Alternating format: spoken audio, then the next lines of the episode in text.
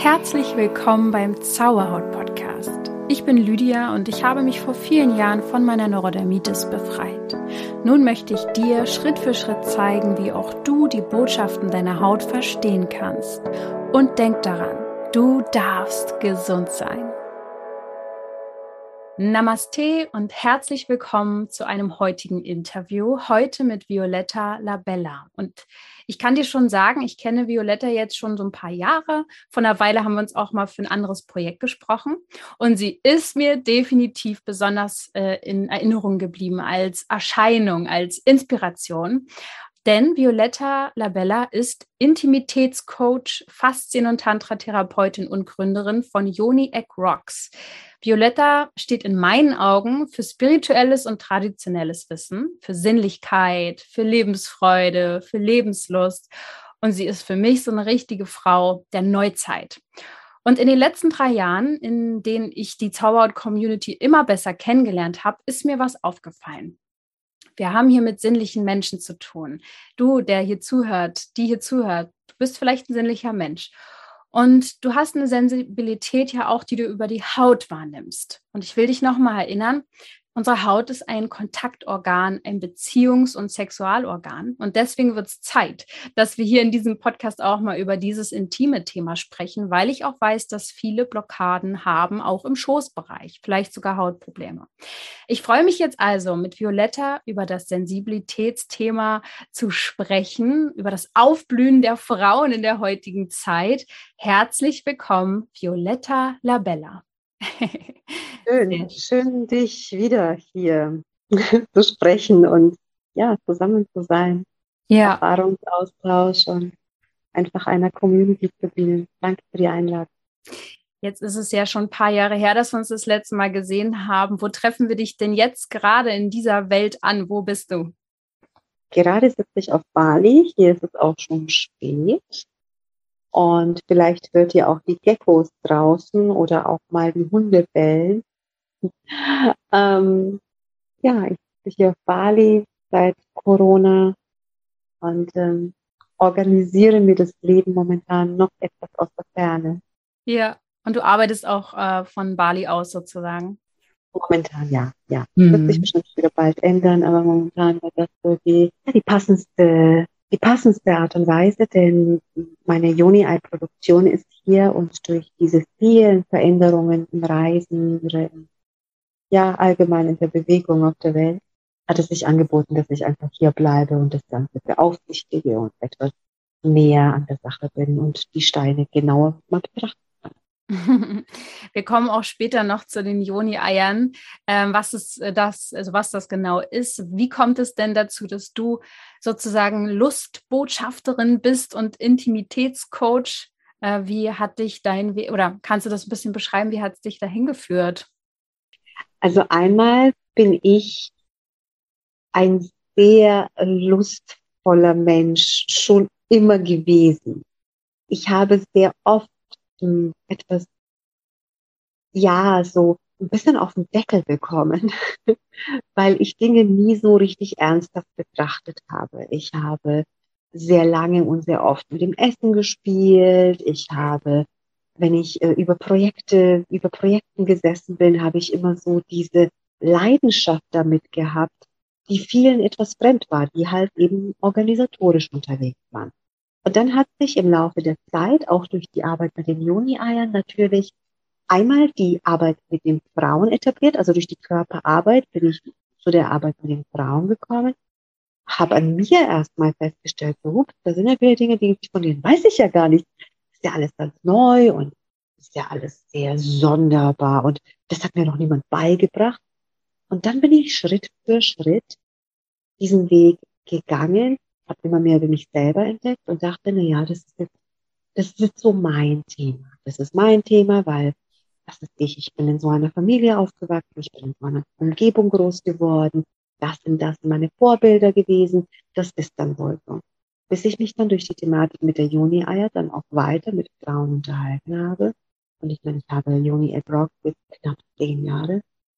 Und in diesen knapp zehn Jahren habe ich festgestellt, auf der einen Seite, was sehr schön für mich war, boah, ich bin, ich bin da nicht die Einzige, ne? Auf der anderen Seite, was weniger schön ist, ich bin nicht die Einzige.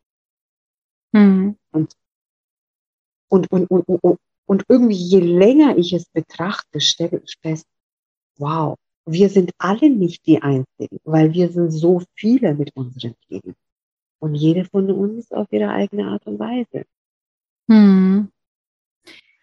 Also hat dich auf der einen Seite die Lust dahin gebracht, das zu machen, was du jetzt machst, aber auch so ein bisschen das Leid oder das, dass du dich nicht so richtig wohlgefühlt hast in, in der alten Leben, sage ich jetzt einfach mal? Ja, äh, tatsächlich war es. Also ich hatte, ich hatte einen, äh, einen Motorradunfall, der mich so ein bisschen aus der Bahn geworfen hat, also buchstäblich. Ja, buchstäblich. buchstäblich. Ich meine, jetzt kann ich drüber lachen.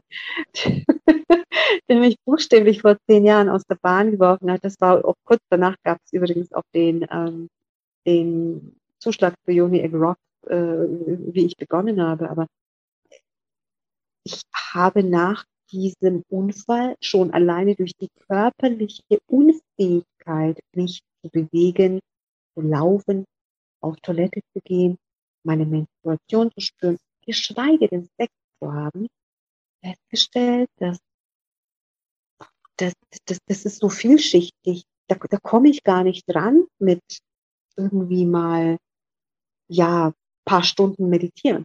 Das, das, ist, das ist nicht mit paar Stunden meditieren, bisschen Medita äh, bisschen Akupunkturnadel, bisschen, mhm. ne, so bisschen mehr Intimität, paar Minuten mehr beim Liebesspiel, das ist damit nicht getan, weil da waren wirklich ganz starke Verletzungen entstanden. Und diese Verletzungen waren nicht nur körperlicher Natur, wie sie sich natürlich im ersten Moment erstmal geäußert haben, sondern wir haben meine komplette Intimität beschäftigt. Also mein, mein ganzer Schoßraum an sich. Sagen wir mal Schoßraum. Okay. Und dadurch stellte ich fest, dass meine Intimität davon ganz stark in Mitleidenschaft gezogen wurde und zwar auf jeder Ebene. Hm. Auf jeder Ebene. Weil natürlich auch diese Verletzungen ja auch mental etwas mit mir gemacht haben. Wie soll ich mich denn fallen lassen, wenn ich mich als Frau ungenügend fühle? Wie soll ich mich denn fallen lassen, wenn ich da unten irgendwie ganz stark vernarbt bin und dadurch auch so für mich das Gefühl hatte, dass ich, dass ich eines Partners nicht würdig bin. Das waren alles Gedanken, die mir gekommen sind und damit habe ich begonnen, mich mit dem Thema Lust zu beschäftigen und auch wirklich mit dem Thema Lebenslust, aber auch Lustbewusstsein. Wo hat sie ihre Wurzeln? Wie leben wir sie und wie leben wir sie auch? Hm. Ah, ja, ja, also wirklich aus dem, irgendwie auch aus dem eigenen Schmerz heraus dahin gedrückt worden, dass du da jetzt den Weg gefunden hast, ähm, auch sogar Tantra-Therapeutin bist. Das ist ja sozusagen auch noch eine deiner ähm, ja, Ausbildung klingt jetzt irgendwie so blöd, aber das kannst du ja mhm. auch. Kannst du mhm. vielleicht mal erklären für Leute, die sich jetzt hier nicht damit auskennen, was Tantra bedeutet? Wie würdest du das erklären? Ich könnte darüber stundenlang ähm, sprechen, aber ich versuche es ganz kurz. In der westlichen Welt wird das Tantrische oftmals als eine Sexbewegung betrachtet. Also als etwas, das wirklich rein eine sexuelle Dienstleistung ist. So, das ist jetzt irgendwie, das ist jetzt die, die andere Missionarsstellung so quasi. Ne? Und, da, und, und da lernt man halt irgendwie ganz tolle Sachen. Tatsächlich ist Tantra ein Lebensweg. Es ist eine Lebenseinstellung, es bedeutet in erster Linie Expansion, es bedeutet Erweiterung des Bewusstseins und darum geht es, dieses Bewusstsein zu erweitern. Und Teil des Ganzen, wie eben allen Lebensbereichen, ist die Sexualität, die Intimität und damit zu arbeiten, also auf einem körperlich, emotional, mental, energetisch, sexuellen Niveau. Das ist das, was ich Frauen versuche mit in ihr Leben ähm, mitzugeben, es mitzugestalten, sie zu unterstützen auf diesem Weg, auch Dinge auf einer Ebene zu betrachten, in der sie bisher noch nicht wirklich hervorgekommen. Hm, ja. Ich habe mal Tantra Yoga mitgemacht und äh, mich auch generell mit, viel, äh, mit dem Thema ein bisschen beschäftigt. Und ich finde, ähm, dass es irgendwie ein, ein Kontrastprogramm tatsächlich oder einfach ein großer Kontrast ist zu dem, was man gelernt hat, wie zum Beispiel auch ähm, Sexualität einfach abläuft. Also das ist für mich so komplett auch so ein bisschen entschleunigend, aber das ist so das, was ich daraus gezogen habe. Ähm, wenn man jetzt äh, Tantra-Therapeut ist oder du Therapeutin bist, hast du mit Menschen zu tun, also vor allem mit Frauen oder auch mit Männern, mit Paaren? Arbeit, wie arbeitest du sozusagen? Äh, einmal, ich bin neben Tantra-Therapeutin, bin ich auch Faszientherapeutin, bin ich auch ähm, Therapeutin der unterschiedlichsten Dinge. Und das dafür auch lassen wir jetzt. Und ich bin auch Paarcoach. Das heißt, ich ah, ja. arbeite auch mit Paaren. Und es passiert tatsächlich auf jeder Ebene. Ich habe mich so ein bisschen gelöst davon zu sagen, ich möchte jetzt nur mit Männern oder nur mit Frauen arbeiten. Tatsächlich im Rahmen meiner Ausbildung, im Rahmen meiner eigenen Interessen war es mir sehr wichtig, alle Bereiche durchzuprobieren und zu sehen, was sich für mich stimmig anfühlt. Aber dadurch, dass ich ja durch die Juni-Ei-Geschichte größtenteils mit Frauen arbeite und selbstverständlich auch Frauen ständig in meinem Umfeld sind dadurch, ist es für mich eine Herzensangelegenheit, Frauen zu unterstützen, vor allem ihre Selbstermächtigung. Denn das ist so mein, das ist so ein Herzensanliegen von mir. Ich glaube, das liegt auch daran, dass ich so oft und so viele Jahre meines Lebens unter, wie heißt das, wie sagt man, sagt man auf Deutsch, so untergebuttert worden bin. Ja. Ja, ja, doch, kann ich was mit anfangen. Ich bin sehr oft niedergemacht worden und auch aufgrund meiner Herkunft und aufgrund meines Aussehens, aufgrund, wie ich schon sagte, aufgrund meiner Art und Weise zu denken und zu fühlen. Ähm, und, und aufgrund vieler Dinge bin ich ganz oft lächerlich gemacht worden und beschämt worden. Und es war für mich ein sehr langer Weg mich da wirklich in eine Haut zu wachsen, in der ich mich gut, selbstbewusst und ermächtigt fühle, in der meine Grenzen gewahrt sind, in der meine Grenzen auch gewahrt bleiben und in der ich immer wieder neu hineinwachsen kann und neu erblühen kann. Mhm. Und das möchte ich Frauen mitgeben. Das ist eine Kunst, das ist, das ist eine Lebenskunst. Und ob ich da jetzt letztendlich, ob ich da jetzt Tantra dafür nutze, ob ich da Nutritionismus, also die Ernährungswissenschaft, ob ich Yoga dafür äh, hernehme oder, oder ähm, einfach mentales Coaching, das spielt im Endeffekt keine Rolle. Mhm. Denn mein Anliegen ist es ja ganzheitlich, Frauen ja. zu dienen. Und das geht eben nur auf der Ebene, dass alle diese Punkte ja. angesprochen werden und wirklich berührt werden. Und Joni, hast du, haben wir jetzt beide schon ein paar Mal gesagt, ist vielleicht auch nicht jedem klar, was bedeutet das, dieser Begriff Joni, woher kommt der? Joni kommt aus dem Sanskrit.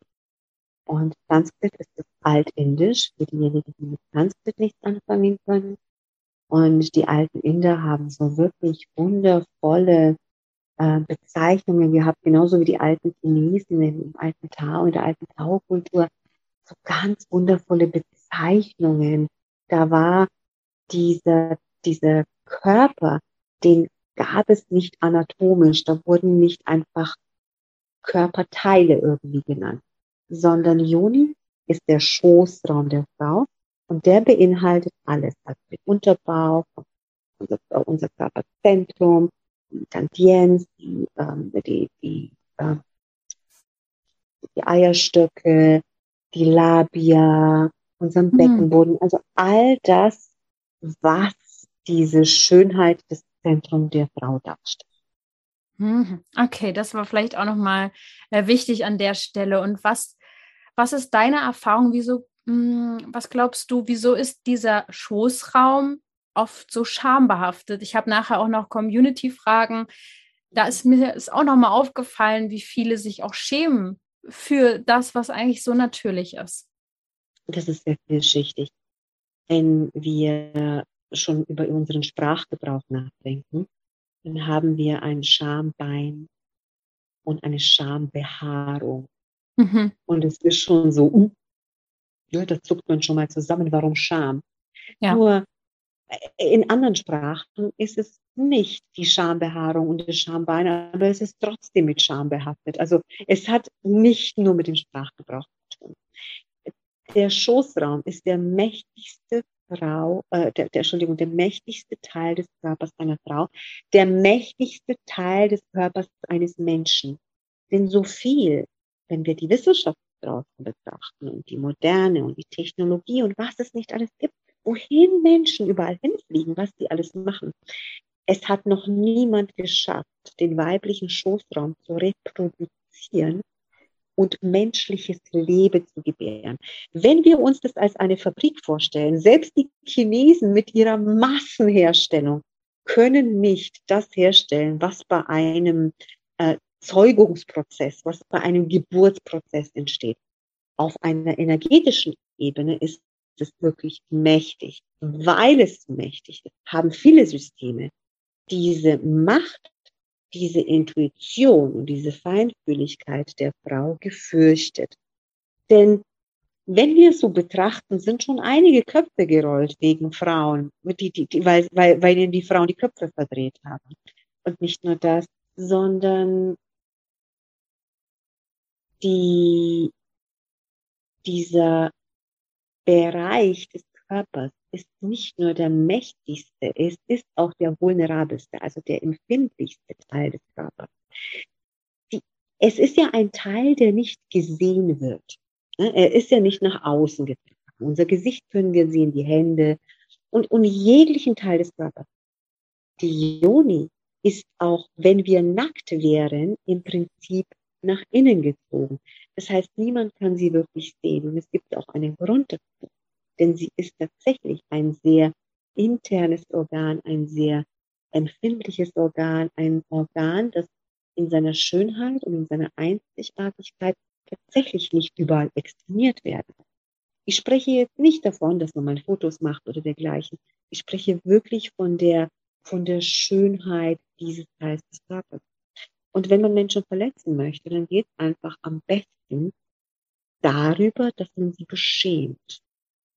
Und ich glaube, viele Systeme haben sich diese Technik so nutze gemacht. Also hm. diese, Entschuldigung, diese Technik zunutze gemacht. Ob dies nun religiöse ähm, Gründe hatte, politische Gründe und so weiter und so fort. Bleibt im Krieg, wenn man das betrachtet, in den Kriegen ist es immer wieder der Schoß der Frau, der als das Zielobjekt des Hasses gilt, auch in der, Verbe, in der, in der verbalen Ausdrucksweise. Streit, ein Schimpfwort, so viele hässliche Worte. Und das ist, ja, es ist schambehaftet. Ja, ja. Ja, und, ähm, und ich muss jetzt etwas kurz was sagen. Und weil auch viele Frauen denken, dass es etwas Beschämendes ist, weil sie daran immer noch glauben. Also die Geschichte hängt uns da noch so ein bisschen äh, nach sozusagen. Und ähm, viele Systeme, wie du es ja eben schon gesagt hast, das ist ein echt vielschichtiges Thema. Und so ein bisschen ähm, kommt in mir dann Wut auf, wenn du das zum Beispiel so erzählst. Und Wut ist ja auch ein Thema, was Frauen ähm, manchmal gar nicht so richtig wissen, wie sie es handeln und, und was ist jetzt gute Wut und, und wann bin ich zickig, wann bin ich frustriert und wann bin ich jetzt, äh, habe ich PMS oder wie, ne, und drücke ich die runter oder weg, die Wut. Und ich weiß aber auch, dass Wut eine ganz wichtige Qualität hat. Und vor allem auch Menschen mit Hautbeschwerden haben oft ein Thema mit Wut im Sinne von, dass sie es entweder nicht fühlen oder runterschlucken oder wegdrücken oder sehr viel haben. Also Wut ist ein großes Thema. Ähm, du hast mal in einem Video, glaube ich, auch darüber gesprochen, dass es eine heilige weibliche Wut gibt. Ja, ja. Was ist das? Zorn. Ja, ich musste jetzt so schmunzeln, weil ich hatte am letzten Wochenende einen Workshop. Ich weiß gar nicht, ah. ob du das mitbekommen hast. Wahrscheinlich nee, nicht. Aber du machst sowas öfter, oder? Habe ich. Äh... Ich, ich mache die allerwildesten Sachen sehr oft. Ja. Ähm, tatsächlich, ja, ich habe, es gibt ein YouTube-Video von mir, wo ich mich über die weibliche Wut unterhalte oder wo ich über die weibliche Wut spreche. über das Potenzial dieses Zornes. Denn was passiert, wenn Frauen wütend sind? Also Wut ist ein ganz normales, eine ganz normale Emotion, wie, wie die Trauer, wie das, wie das, die, die, die, die Freude. Und Wut ist aber etwas, was, was oftmals so, ja, speziell bei Frauen. Bei Männern ist es noch so, ne, da wird es noch als sexy angesehen. Guckt euch mal diese ganzen, diese ganzen komischen Filme teilweise an, wo er so richtig wütend ist und dann sie so packt. Und dann ist es romantisch dann wird mhm. es als mhm. romantisch verkauft. Ne? So, so weit geht es. Wird aber eine Frau wütend, würde ich wütend werden und mein Mann erstmal bei den Hoden packen und durch den Raum ziehen, dann würde das keiner sexy finden. Na, vielleicht manche schon, aber Anderes in Thema. diese, in diese Spezial Spezialgebiete eintauchen. Aber da wird diese Wut eben oftmals dargestellt, ja, die Dicke und so weiter und hat mhm. Tage oder und da gibt es die unterschiedlichsten, die unterschiedlichsten Gründe dazu. Und dabei ist diese Wut eine ganz normale Emotion. Und was ich speziell, also ich hatte es letztes Wochenende und ich hatte vor paar, vor, vor paar guten Wochen einen anderen Wut-Workshop. Die Thematik, die eben auch hochkommt, ist, dass unsere Grenzen nicht gewahrt werden, dass unsere Grenzen überschritten werden. Und wenn wir an die körperliche Grenze denken, ich spreche jetzt nicht an die energetische, über die energetische, weil wir haben ja mehrere Körper, Mhm. Und über die energetischen Körper reichen wir ja viel weiter als unser, unser physisch, unsere, physische Darstellung ist. Aber wenn wir an die körperliche Hülle denken, dann ist diese Hülle die Haut. Und wenn wir uns nicht gut in unserer Haut fühlen, dann wird immer die Wut kommen. Und dann kann es sein, dass wir wütend sind über, sagen wir, wir sind wütend über eine bestimmte Situation, die sich ereignet hat oder etwas, was uns, was wir erlebt haben oder dergleichen, bringen dies vielleicht aber nicht zum Ausdruck. Das heißt, dieser kleine Vulkan, der brodelt und brodelt und brodelt. Und irgendwo muss er ja raus. Wenn er es schafft zu explodieren und wirklich würdevoll und ganz grazil, feuerspuckend zu erscheinen, dann ist es manchmal die falsche Person, die wir erwischen. Oder wir haben vielleicht gar nicht die Möglichkeit, aus unserer Haut zu kommen oder aus unserer Haut zu fahren, im wahrsten Sinne des Wortes, und tragen das mit uns mit. Und dann manifestiert sich das als etwas, was wir nicht verdauen können. Wir können diese Erfahrung nicht verdauen, weil ne, wir sind dann so in diesem, in dieser Emotion verankert und in dieser Intensität können es jedoch nicht verdauen, weil wir ja nie die wir haben ja das Werkzeug an die Hand gekriegt. Deswegen mache ich das ja auch in den Wut-Workshop, dass ich den Frauen zumindest das Werkzeug in die Hand gebe. Hier, du hast deine Wut, aber du hast eins, zwei, drei, vier, fünf Werkzeuge. Such dir eines aus, was du nutzen kannst in so einer Situation. Du wirst dann schon das Angebrachte in der Situation finden. Und wenn wir dann entsprechend das richtige Werkzeug gefunden haben und es loslassen, dann haben wir es ja auch verdaut. Genauso wie wenn wir es ist nichts anderes, wie wenn wir etwas essen. Und dieses Essen bekommt uns nicht. Und wir versuchen auf Teufel komm raus, es runterzuschlucken und irgendwie zu verarbeiten und denken, der Körper wird da schon einen Weg rausfinden. Und letztendlich hängt es da drin. Und dann geht es weder oben raus noch unten raus. Und mhm. irgendwo muss es raus.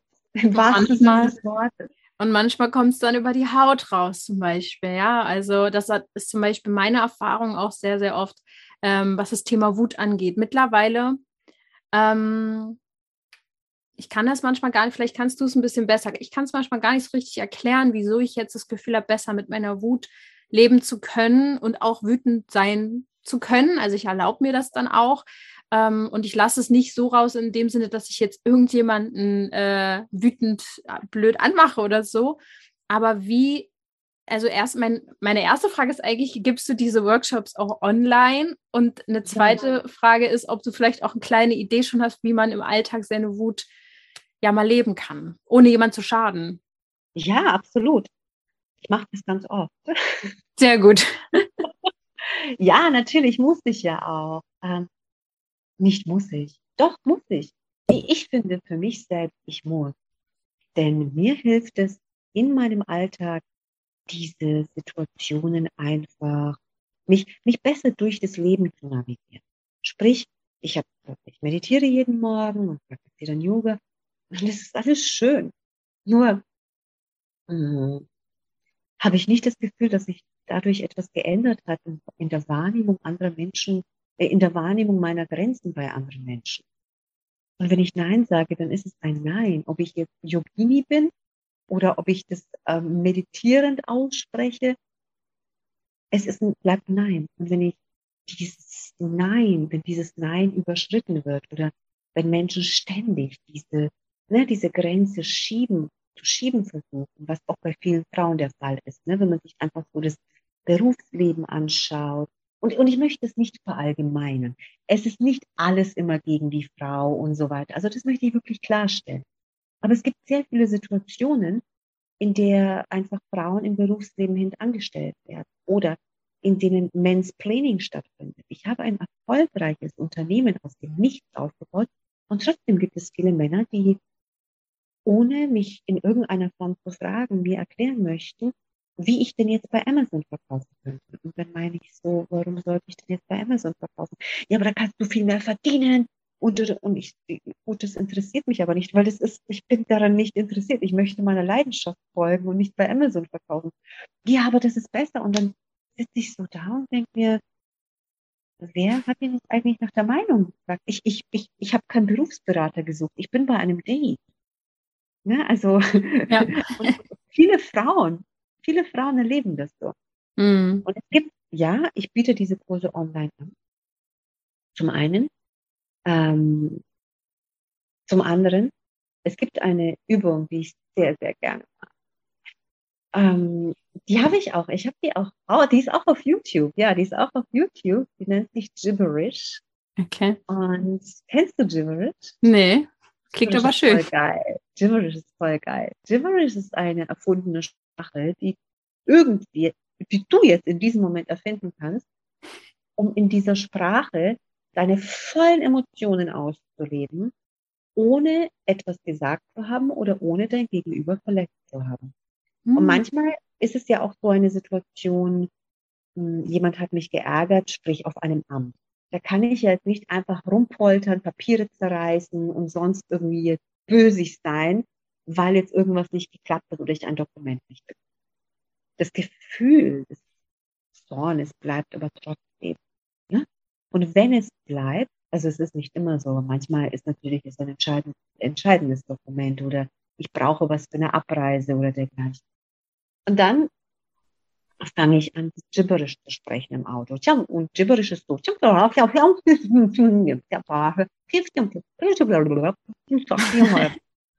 Es ist also keine, es ist, es ist nicht Chinesisch gewesen oder eine meiner Sprachen, die ich schon spreche, die ich jetzt einfach umgewandelt habe. Es sind einfach Fantasiewörter, die ich aneinander reihe.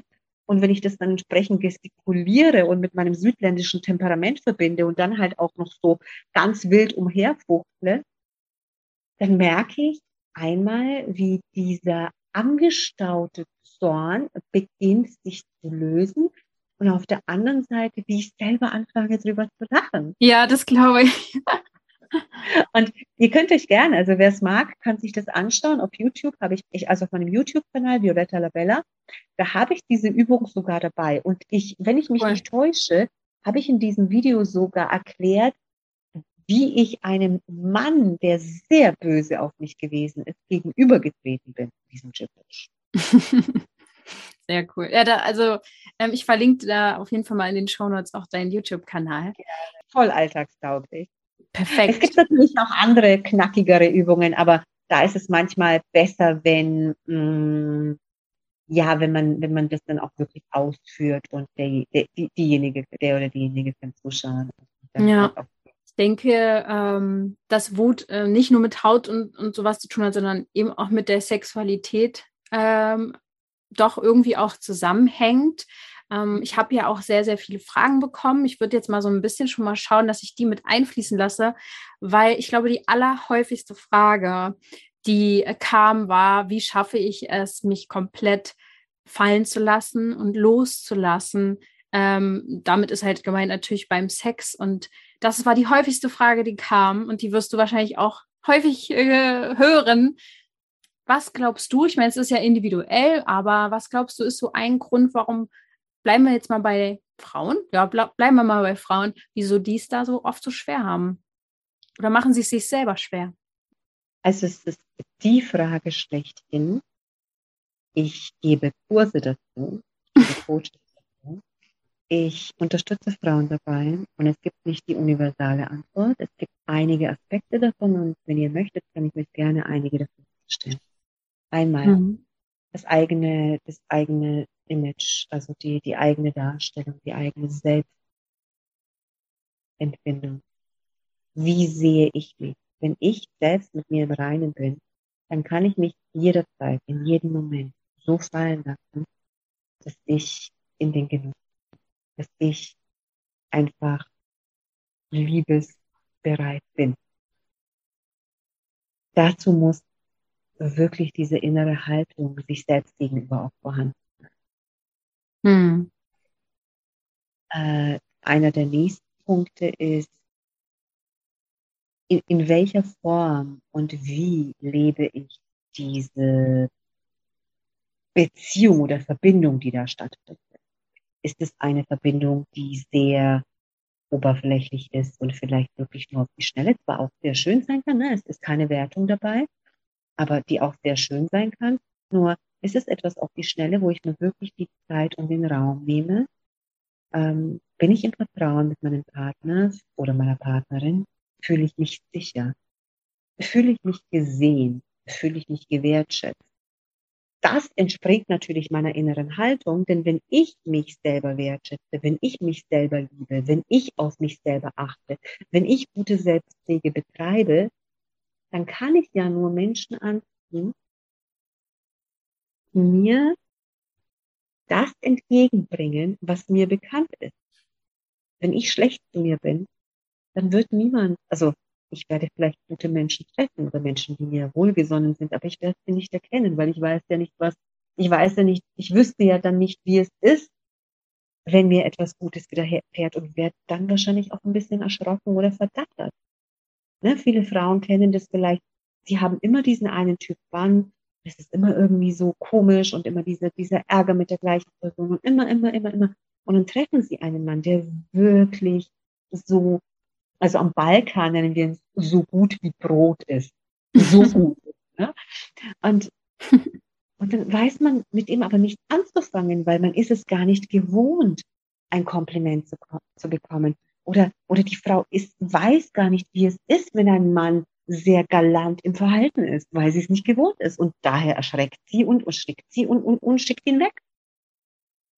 Das ist der zweite Punkt. Das heißt einmal diese Qualität der Verbindung, mit der ich mich fallen oder in, in welcher ich mich fallen lassen möchte.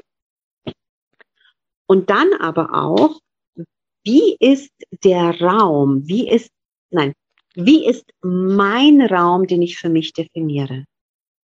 Ist dieser Raum so, dass ich mir, ob alleine oder im Liebesspiel mit einem Partner oder mit mehreren Partnern, spielt dabei keine Rolle, gebe ich mir den Raum für meine Intimität und Sexualität.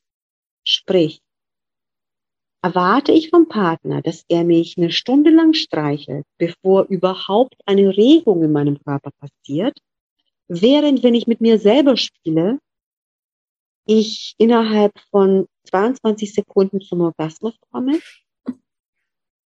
Und bin ich wirklich in der Selbstpflege und in der Selbstachtung meines Körpers so weit, dass ich sage, ich gebe mir jeden Tag ein, eine bestimmte Zeit, zehn Minuten.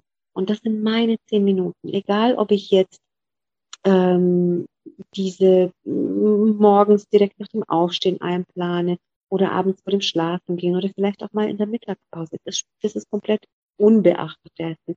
Idealerweise hat es eine gewisse Routine, dann fühlt man sich auch verankert und zu Hause in dieser Routine.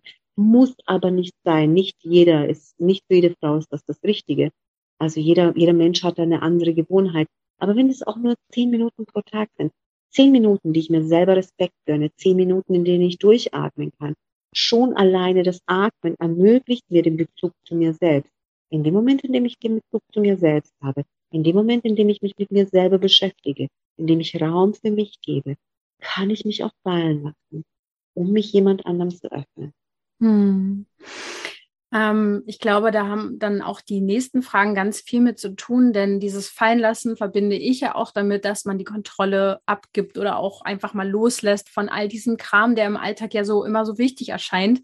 Und ähm, zum Beispiel kamen auch ein paar Fragen dazu ähm, zum Thema Libido-Verlust, keine Lust, zu viel Stress, ähm, wird dir wahrscheinlich auch oft begegnen. Stress und Lust hängen sehr eng miteinander auch zusammen, oder? Also, dass es darauf auch eine Auswirkung gibt, nehme ich an.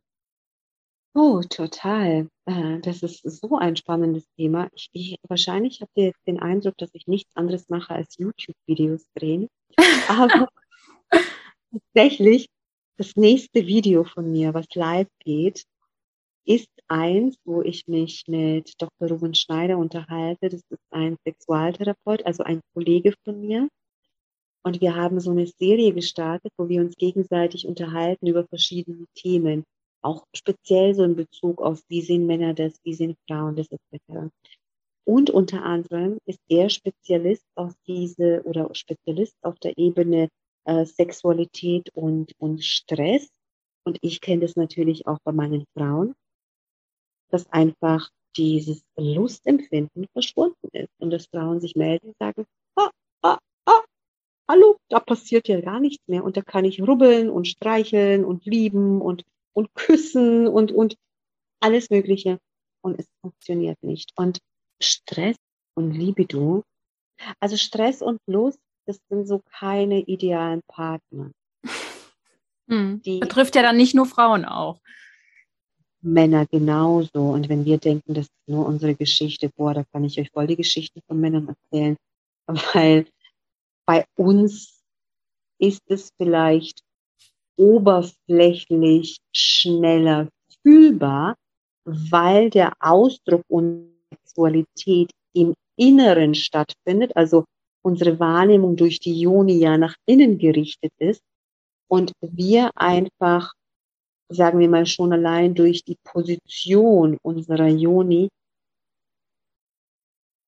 ich nenne es jetzt einfach mal energetisch, viel mehr brauchen, damit dieser Raum erobert werden kann, geöffnet werden kann, damit er sich, damit wir dieses Tor überhaupt öffnen, damit jemand es besuchen kann.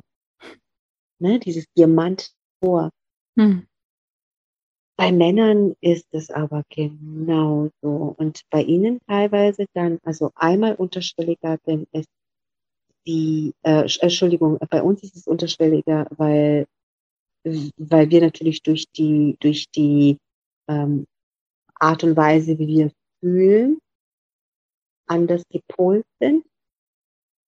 Und bei Männern ist es so, dass wenn es dann soweit ist, dass Männer lustentklemmt sind, dass bei ihnen ja gar nichts passiert. Wir können ja immer noch ein bisschen kuscheln. Bei hm. Männern ist das dann, also Mhm. Äh, für die ist das ja oftmals nicht das Ziel. Und ganz wichtig jetzt auch nochmal zu sagen, ich möchte nicht pauschalisieren. Ich rede einfach aus Erfahrungswerten. Das sind meine Erfahrungswerte. Andere Therapeuten, andere Kollegen haben vielleicht andere. Das möchte ich auch nicht vorwegnehmen. Dies sind Erfahrungswerte, die ich aus meiner täglichen Praxis kenne. Und mhm. wenn wir viel Stress haben, dann ist das Erste, was verloren geht, das Erste, was verschwindet von unseren Körperfunktionalitäten, die Lust. Denn wir brauchen die Lust nicht zum Überleben. Ja. Ne? Der, der, der Körper ist ja wirklich sehr intelligent auf seine Art und Weise. Er kann uns ja nicht einfach die Sicht wegnehmen, weil wir brauchen die Sicht, damit wir überleben können, damit wir uns bewegen können. Er kann uns nicht einfach die Verdauung wegnehmen, wobei auch die irgendwann mal im fortgeschrittenen Stress nicht funktioniert. Aber tatsächlich ist so die Lust ah, ja. der, der, der erste Punkt, an dem wir merken, oh. aber es ist nicht für immer. Das ist nicht, dass das für, für nie mehr wieder zurückkommt, weil es ist nur eine Sache des Trainings. Es ist nur eine Sache der Intensität der Nutzung also die Intensität der, der Nutzung der eigenen Fähigkeiten. Und wenn wir wissen, wie ich das gezielt ansetzen kann, also wenn ich einmal das Problem oder die Ursache geknackt habe, wenn ich weiß, was ich machen kann, wenn ich weiß, wie ich das transformieren kann, dann ist das kein Thema. Und ihr könnt euch sicher sein, dass in meinem Berufsleben mit ähm, schon als Unternehmerin mit einer Juni-Ei-Produktion, mit meinen vielen Besuchen und Reisen und und natürlich auch den, den, den, den derzeitig aktuellen ähm, Situationen, die, die ja so auf uns runterprassen, dass wir ja gar nicht mehr wissen, was wir denken sollen. Wir stehen ja jeden Tag auf und haben nicht irgendwie so ein, naja, das ist jetzt mein Leben und mal gucken, was der Tag bringt. Wir haben jeden Tag, jeden Morgen haben wir eine Situation, in der wir uns mit neuen Dingen konfrontiert sehen. Und zwar nicht auf eine Art und Weise, wo wir sagen, oh, guck mal, heute ist eine schöne Zitrone gewachsen in meinem Garten, was zwar auch ein schönes Event ist, sondern so dieses, okay, heute dürfen wir dies und das und jenes nicht. Heute ist das und das und das passiert. Und natürlich hat es einen Einfluss. Und deswegen sage ich einfach, bleibt dabei, bleibt bei eurer Lust, lasst euch da nicht unterkriegen davon. Und weil diese Lust, die wir haben, diese Lust für Sexualität, diese Lust fürs Leben, das ist das, was uns jeden Tag den Schalter ein, anschmeißt, ob wir aufstehen oder nicht. Und ich schwöre, ich kenne es aus eigener Situation. Wenn ich dies, wenn ich von dieser Lust entklemmt bin, dann bin ich manchmal auch so dieses, oh, ich möchte, ich möchte, ich möchte mhm. mich so allen tun lassen, ich möchte nicht. Aber in dem Moment, in dem ich mich damit verbinde, merke ich einfach so, wie dieses Leben durch mich pulsiert. Und dann sind diese Situationen, die sich im Außen abspielen, für mich leichter tragbar. Sie verändern sich nicht. Die Regeln verändern sich jeden Tag und sind jeden Tag vielleicht äh, etwas grauer und trister und bedrückender und nerviger. Aber meine innere Haltung zu mir selbst verändert sich dadurch nicht. Und wenn ich den ganzen Tag durchgearbeitet habe und ich abends schlafen gehe und ich einen Partner lege und der seine Hand auf mich gibt, dann bin ich so, weil ich mir das antrainieren kann. Man kann sich alles, man kann sich alles antrainieren, wenn man wirklich möchte. Es erfordert aber auch Geduld. Hm. Ja, und man muss es irgendwie, es muss einem wichtig genug sein, sagen wir es mal so, ja. Und wenn man gerade viele andere Dinge für wichtig erhält, zum Beispiel auch manche, die dann gerade irgendwie eine Geburt hinter sich haben, kleine Kinder zu Hause haben. Vielleicht ist das einfach mhm. gerade nicht so wichtig in deren Leben und dann äh, machen mhm. sich aber viele ja trotzdem so einen Druck, weil im Außen sieht es ja so aus, als wenn über, also Sex sells, ne, an, an jeder Ecke, an jeder Stelle und alles ist ja ganz sexy und hier und im Film und alles immer romantisch und so. Und ich glaube, dass viele Frauen, ähm, die mir jetzt ja auch geschrieben haben, sich ja auch so einen Druck machen, dass sie irgendwas falsch ist. Oder auch Männer vielleicht, weiß ich nicht, wo es dann nicht mhm. so ähm, mehr mit der Lust ist, dass sie sagen, ich bin falsch. Also ja. Ne, das ist auch wahrscheinlich ein Riesending. Total. Ich habe ich hab ein, also dieses Mal kein YouTube-Video, sondern ich habe ein Lustprogramm für die Frau entwickelt wo wir in 30 Kapiteln die verschiedenen mm, ja, Blockaden und Hindernisse durchgehen, weil jede von uns hat ein anderes Thema. Ähm, und ob wir dieses Thema primär betrachten oder nicht, spielt keine Rolle, denn irgendwo hat es sich manifestiert. Sei es auf der körperlichen Ebene, sei es auf der emotionalen Ebene.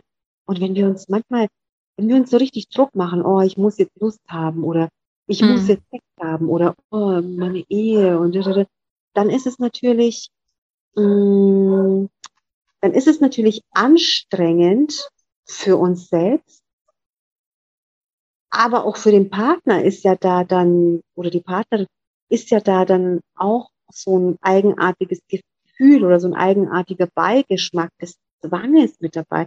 Und Lust kann nicht aus Zwang entstehen diese, diese Dinge schließen sich genauso aus wie Lust und Stress. Ja, wichtiger Punkt.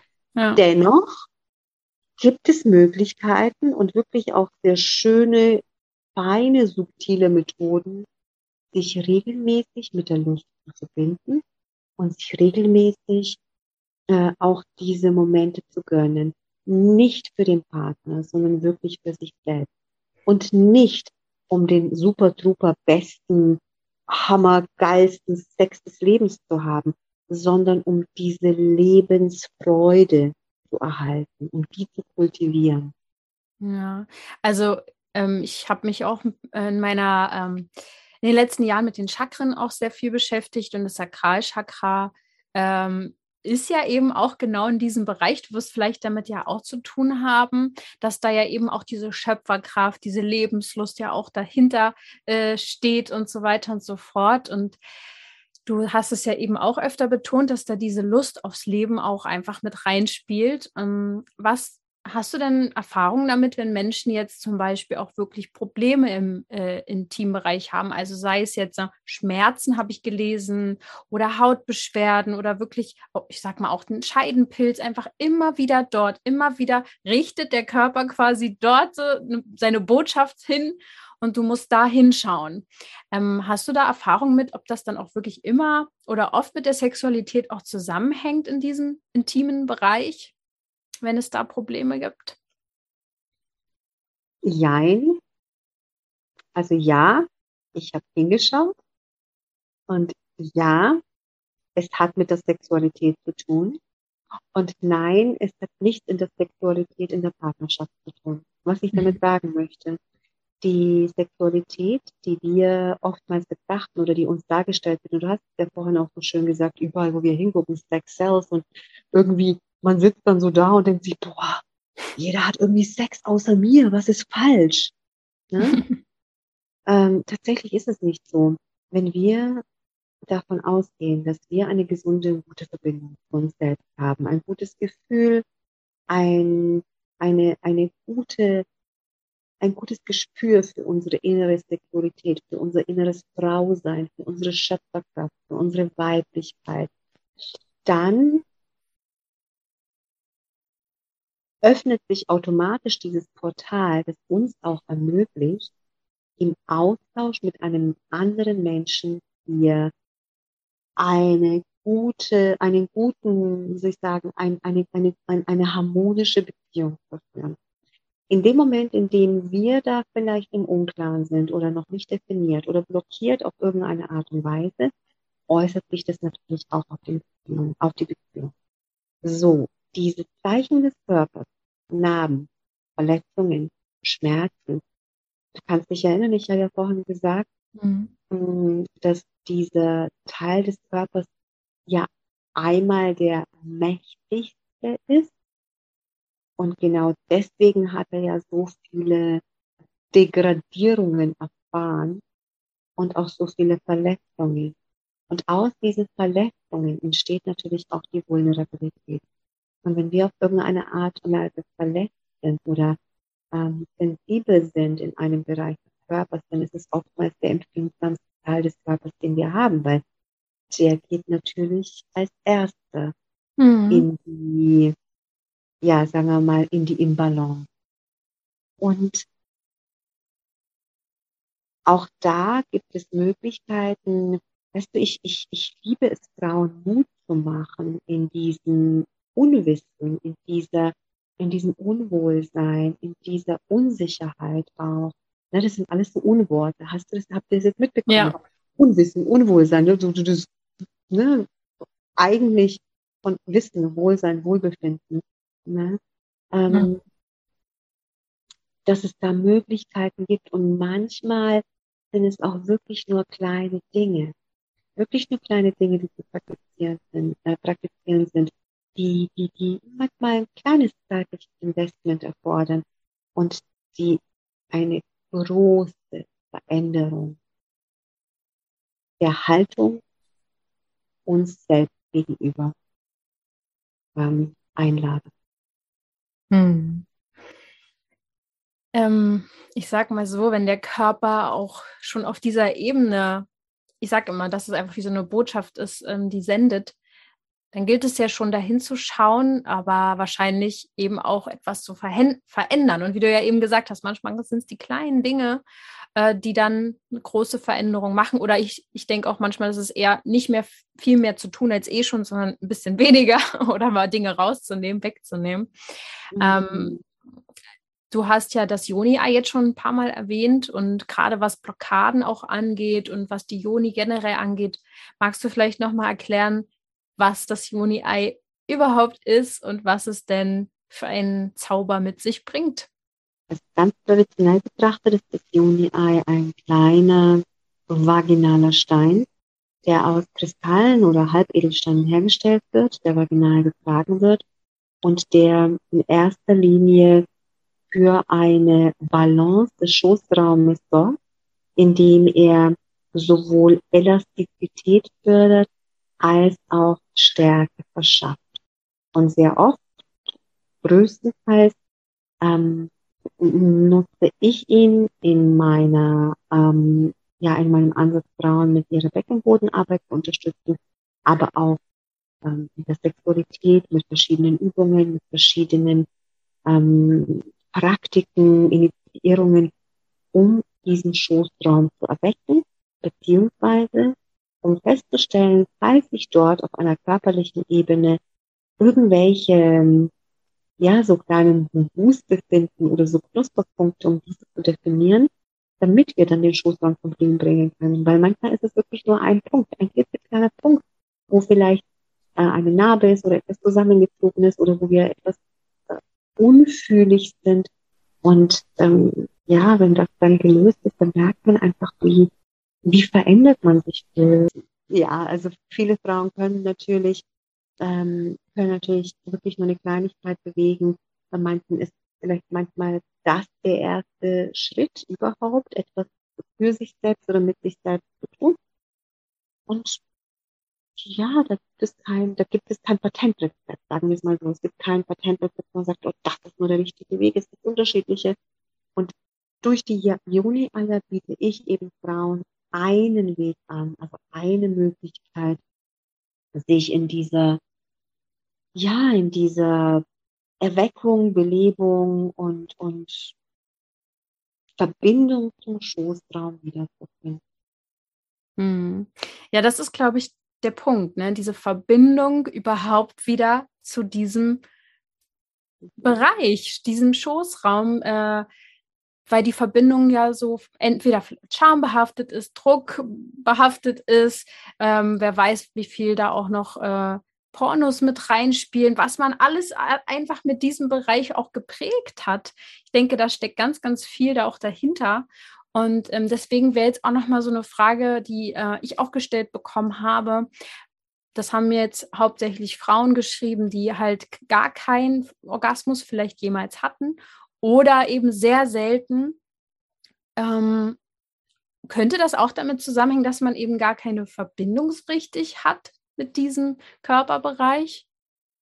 Beantworte ich euch gleich. Ich möchte nur ganz kurz eine Sache erwähnen die du vorhin aufgezählt hast, oder von denen, die du vorhin aufgezählt hast, eine Sache, die wir, die die meisten von uns als Gemeinsamkeit haben, oder sagen wir mal, ja, der Großteil der weiblichen Bevölkerung dieser Welt, nämlich unsere Menstruation. Und wenn wir schon betrachten, wie geladen dieser Begriff Menstruation ist, schon in uns. Oh, jetzt habe ich das schon wieder ja, stellt die sich nicht so an. Naja, das ist ja die einzige Frau, die ihre Tage hat. Ja, also ich kann schon alles machen während meiner Periode. Oh mein Gott, jetzt hast du den Scheiß auf. Und so weiter und so fort. Was da alles für Ausdrücke kommen. Aber wenn wir uns betrachten, meine Güte, das ist ein vollkommen natürlicher Teil unseres Körpers und so viel davon wird diffamiert und in irgendeiner Form in eine eigenartige Schublade gesteckt, wie wenn das na, wie wenn das irgendein Alien ist, das gelandet ist, wo man sich denkt, oh, jetzt ist da schon wieder so ein komischer Kreis in meinem Garten. Ja, das ist halt, ja, das ist unsere Menstruation, die den weiblichen Zyklus wie alle natürlichen Zyklen dieser Welt dasteht. Der Winter, der schreit nie, oh, jetzt bin ich wieder Winter. ja. ne, der, der ist halt einfach. Der weiß, die Bladel sind weg im Herbst, jetzt schneit's und jetzt bin ich Winter so. Ne? Ähm, und damit komme ich auch schon zum Orgasmus. Wenn die Verbindung zu uns selbst nicht vorhanden ist, sprich, wenn wir kein, wenn wir keine tatsächliche Verbindung zu unserem Körper haben, dann ist es sehr schwierig, eine der intensivsten Verbindungen unseres Körpers in der vollen Pracht zu erleben. Es ist nicht unmöglich. Ne? Also Frauen können sehr wohl durch eine, sagen wir mal, nennen wir es mal ganz pauschal, Über, Überstimulation der Sinnesorgane einen entsprechenden äh, Orgasmus erleben. Sie können auch durch gewisse Techniken einen Orgasmus erleben. Und das ist sicherlich im Rahmen der Möglichkeiten. Allerdings ist es so, dass wir von unserem natürlichen Zustand so beschaffen sind, dass wir diese Extreme nicht benötigen, damit wir diese Situation erleben. Also ich nenne jetzt einfach mal ein ganz pauschales Beispiel. Absolut ohne Wertung. Ähm, Frauen in Amerika zum Beispiel haben Vibratoren, die sind teilweise bis zu achtmal stärker als das, was in Deutschland auf dem Markt ist. Oh Gott. Und wenn man sich dann vorstellt, so, dann dachte ich mir so, wow, ja, ja, ja, ja, interessant. Erst war ich so, boah, ja, cool, interessante Sache. Bis mir dann gekommen ist, boah, die fühlen ja gar nichts. Deswegen brauchen sie ja den Vibrator so in dieser Stärke. Gott, das heißt, daran habe ich noch nie drüber, habe ich noch nie nachgedacht. Oh. Ich, bis ich, bis ich mich damit natürlich beruflich beschäftigt habe, ich natürlich auch nicht, aber dann dachte ich mir, wow, oh, das ist wirklich so spannend, denn mh, mm, wir brauchen kein keine, wie ich schon sagte, wir brauchen keine Intensität, um einen Orgasmus zu erleben. Ich kann mit meinem Partner an unterschiedlichen Teilen der Welt sitzen. Und wir können uns unterhalten und ich kann durch diese Unterhaltung ohne jegliche Berührung, ohne Penetration, ohne dass er in irgendeiner Form einwirkt oder wir irgendwelche, ähm, sagen wir mal, Stimulation über den Bildschirm praktizieren, sehr wohl einen Orgasmus habe, haben, während ich mich unterhalte. Das ist aber meine Fähigkeit und Fertigkeit, die darauf ausgerichtet ist, das zu erleben. Wenn ich Lust erleben kann, dann kann ich auch einen Orgasmus. Ne? Da, also um einen Orgasmus erleben zu können, ist es schon auch als, als Grundlage gesehen, beispielsweise Lust überhaupt zu fühlen. Wenn ich aber mh, hm, in einer Form vielleicht etwas unstimulierbar bin, dann wird es natürlich auch eine große Herausforderung sein. Hm. Da muss man dann oder darf man dann auf die Suche gehen und auf die Reise gehen, was da noch alles so auf einen wartet für eben sowas. Es ist ja teilweise bewusstseinserweiternd für manche schon alleine sich mit Tantra zu beschäftigen, vielleicht auch gewisse Dinge, die du jetzt gesagt hast, da mal überhaupt so eine neue Welt zu eröffnen, so eine Tür aufzumachen und zu gucken, oh mein Gott, was ist da denn noch dahinter? So stelle ich mir das äh, für viele vor, die vielleicht da jetzt auch noch gar nicht so, ähm, ja, sich da reingewagt haben, sage ich jetzt mal. Und deswegen ist es vielleicht auch echt einfach so eine Empfehlung von mir, dass man zu dir auf die, ähm, bei YouTube zum Beispiel reinschaut und einfach mal so ein neues Feld aufmacht. Das ist es doch meistens erstmal überhaupt, ja. wo der Körper vielleicht auch darauf hinweisen möchte. Und Bedürfnisse, das ist ja eh so ein Riesenthema ähm, bei vielen, die ich kenne zumindest, dass sie, wenn sie wissen, was sie für Bedürfnisse haben. Das ist ja schon mal das, der erste Schritt.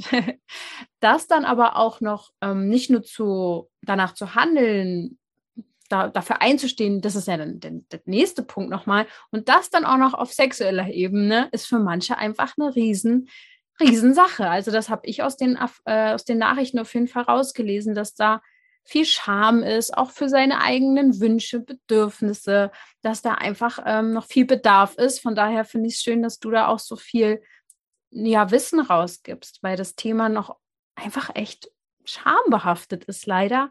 Und ja. ähm, Hast du ja. da vielleicht noch mal für als vielleicht zum Abschluss noch mal so eine Herzensaussage, wie auch immer, du machst das ja auch wirklich von deinem Herzen aus, was du da tust, deine Arbeit. Für die Frauen, die jetzt vielleicht auf diesen Weg kommen wollen? Was, wie können sie anfangen? Wie können sie sich mehr dahin bewegen in dieses Feld? Also was ich Frauen, speziell Novizinnen empfehle, ist, sich der Neugier hinzugeben, mit der regelmäßigen Überprüfung, ob sich das stimmig anfühlt für, für sie selbst. Ja, also der, der offen sein für die Aufklärung, offen sein für die Information, ob dies in einem Punkt äh, überhaupt eine Beziehung ist, ob das bestimmte sexuelle, sexuelle Praktiken sind, ob das ähm, Orientierungen sind. Einfach, äh, ich glaube, man kann sich das so gut vorstellen wie mit der Berufswahl beispielsweise. Dann geht man in, in, in so einer Beratungsstelle oder was es da auch für, für Zentren gibt. Informiert sich, was ist alles vorhanden, was gibt es, liest sich an, schaut durch und fühlt vielleicht auch Dinge, die mit, mit jemandem, mit einem in Resonanz gehen. Und dann aber auch genauso gut sagen, gut, das spüre ich, das ist für mich, das fühlt sich für mich stimmig an. Ich würde das, ich würde davon jetzt gerne mehr wissen. Oder das fühlt sich an und ich will das einfach beobachten lesen. Ich kenne es bei den Juni ein, zum Beispiel manche Frauen. Ich, ich kenne Situationen, wo Frauen mich kontaktieren und sagen, ich habe dich jetzt seit drei, vier Jahren beobachtet und ich bin jetzt bereit für mein Juni-Ei. Und das finde ich so gigantisch. Ich finde es so gigantisch, dass diese Frau drei, vier Jahre Vertrauen in meine Arbeit geschöpft hat, bis sie sich entschieden hat, das zu machen. Und dann weiß ich, jetzt ist der richtige Moment. Genauso wie jede andere Frau, die sich in irgendeiner Form über etwas informiert. Und das, das müssen gar nicht meine YouTube-Videos sein, um Gottes Willen. Es kann egal was sein. Sich informieren, anschauen, zuhören, auch wirklich aufsagen und wirklich auch sehen, wie man selbst reagiert, ob man da zusammenzuckt, ob man da wirklich so äh, auch in Schockstarre äh, gerät, gerät. All dies sind ja Indika Indikatoren dafür, wie man eine Sache auch empfindet. Und das ist vollkommen legitim. Und dann auch zu entscheiden, aus dem Bauch heraus, wie auch bei Partnerschaften, wie bei der Berufsauswahl und wie auch bei der ähm, Aufnahme von, von Speisen, ist das jetzt das Richtige für mich? Mhm. Und damit bleibt jede Frau am besten. Und wenn es ein Nein ist, dies Nein auch wirklich da auszusprechen. Und wenn es ein Ja ist, mit ganzem Herzen zu machen. Ja, das ist sehr, sehr schön. Also quasi im ja auch irgendwie im Moment zu sein, achtsam zu sein, wirklich Dinge auch aus dem Leben zu werfen, die dir Energie rauben. Ich finde, das ist immer so ein großes Thema, weil man sich so reingefahren hat oft in Dinge, die einfach auch unnötig sind. Nur weil uns irgendjemand mal erzählt hat, dass die ganz wichtig alle sind und dass man da echt mal aussortiert. Und ähm, ja, ich hoffe sehr, dass hier ganz viele jetzt äh, Lust aufs Leben haben, Lust aufs Liebesleben sozusagen auch, äh, mit sich selbst, mit dem Partner, äh, oder mit der Partnerin. Und wenn man da noch mehr Inspiration braucht, Violetta hat eben nicht nur die, den YouTube-Kanal, sondern auch eine Webseite. Ich verlinke das alles. Und wenn das Thema Juni-Eier ähm, da interessant ist, kann man dir ja auch wahrscheinlich schreiben. Da kannst du ja kurz nochmal sagen, wie man dich am besten vielleicht auch kontaktiert oder auch warum man dich kontaktieren darf, aus welchen Gründen. Ja, weil nämlich ich einen ganz besonderen Service anbiete. Ich biete Frauen an, ähm, ihr persönliches, also die, die zu unterstützen bei dem Finden ihres persönlichen Joni-Eis, indem ich nämlich für die Frauen, die mir den Auftrag geben, da äh, eine entsprechende Selektion zusammenstelle mit den Joni-Eiern, die für sie die passenden sind, aus denen die Frau dann aussuchen kann, ob ihr etwas davon gefällt, dass sie sich lieber anderweitig ähm, Genau, deswegen, das fand ich jetzt nochmal wichtig, äh, nochmals zu sagen. Und ich danke dir sehr, dass du heute hier warst im Zauberwort Podcast und uns dieses Feld eröffnet hast. Danke dir, Violetta. Danke vielmals fürs dabei sein. Sehr, sehr gerne. Und an euch da draußen, ja, bis zum nächsten Mal. Tschüssi. Ciao.